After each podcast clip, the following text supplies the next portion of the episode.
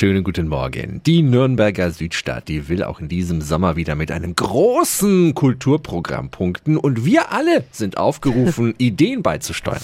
365 Dinge, die Sie in Franken erleben müssen. Es soll wieder die sogenannte Komfortzone entstehen, eine Kulturbühne im Anna-Park. Wendelin Reichel vom Amt für Kultur und Freizeit. Was war im vergangenen Sommer alles geboten? Rund um unsere schöne Holzbühne mit Kiosk gab es Konzerte und Vorträge, Workshops, Sport- und Bewegungsangebote, Kinderangebote. Es war aber auch nicht nur im Annapark was geboten, sondern es gab auch mobile Aktionen wie Stadtteilfahrradtouren, einen Pop-up-Garten gab es oder auch Installationen im Stadtteil. Und ja, dieses Projekt werden wir 2022 fortsetzen. Ja, und da kommen jetzt wir alle ins Spiel. Wer Ideen für neue Projekte hat, ist eingeladen, in den Südpunkt zu kommen. Genau, wer Lust hat, da mitzumachen, darf sich jederzeit bei uns melden. Auch Menschen, die jetzt sich vielleicht einmalig mit einem Bühnenprogramm einbringen wollen, sind jederzeit willkommen. Und wir freuen uns auf jeden Fall schon auf einen schönen Sommer mit ganz viel Kultur in der Südstadt und natürlich auch mit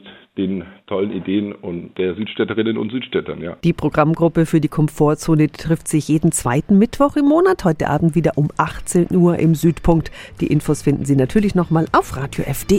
365 Dinge, die Sie in Franken erleben müssen. Täglich neu in Guten Morgen Franken um 10 nach 6 und 10 nach 8. Radio F.